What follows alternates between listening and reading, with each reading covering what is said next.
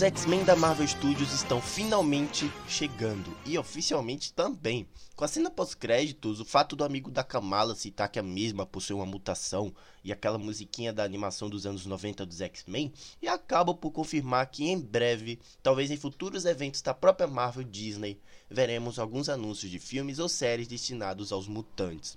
Vamos esquecer o Professor Xavier e Multiverso da Loucura, que se tratava de outro universo, tá? Mas enfim. Agora, com a inserção dos mesmos dentro de um universo tão vasto, como que iriam justificar a aparição deles do nada?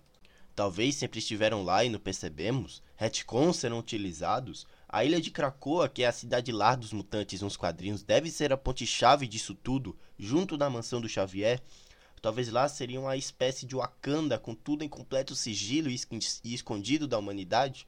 Talvez porque vimos outras perspectivas e batalhas do outro lado do mundo e acabamos por, entre aspas, abandonar e esquecer os X-Men?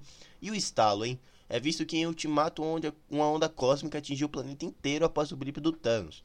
Será que isso ativa o GNX? Enfim, acho que a teoria mais plausível em torno disso seja realmente uma explosão de descoberta dos mutantes, algo como se o próprio Magneto levasse o mundo à existência de seres com mutações a partir do GNX e assim criar uma boa trama a partir daí.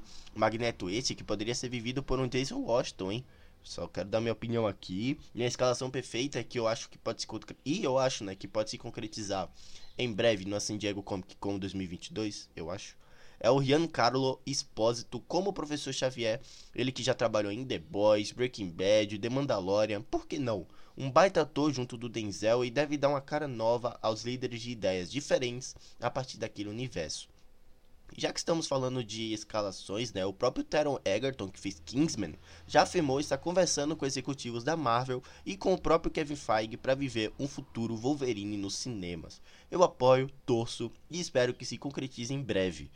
Galera, no fim, a gente vai ter que aguardar a David 3 e a própria San Diego Comic Con, que já começa amanhã, que com certeza deve ser pontuado pelos menos, pelo menos alguns elementos dessas futuras produções, né? Talvez um Quarteto Fantástico, talvez uns X-Men, né? A gente fica na torcida. É isso, galera. Vou deixando vocês por aqui. Essa é a minha opinião sobre como os X-Men podem chegar na Marvel tá certo? E, e também sobre o final de Miss Marvel também, que foi glorioso, foi de explodir mentes, ninguém esperava. E é isso, galera. Eu vou deixando vocês por aqui. Um grande abraço e até a próxima. Tchau.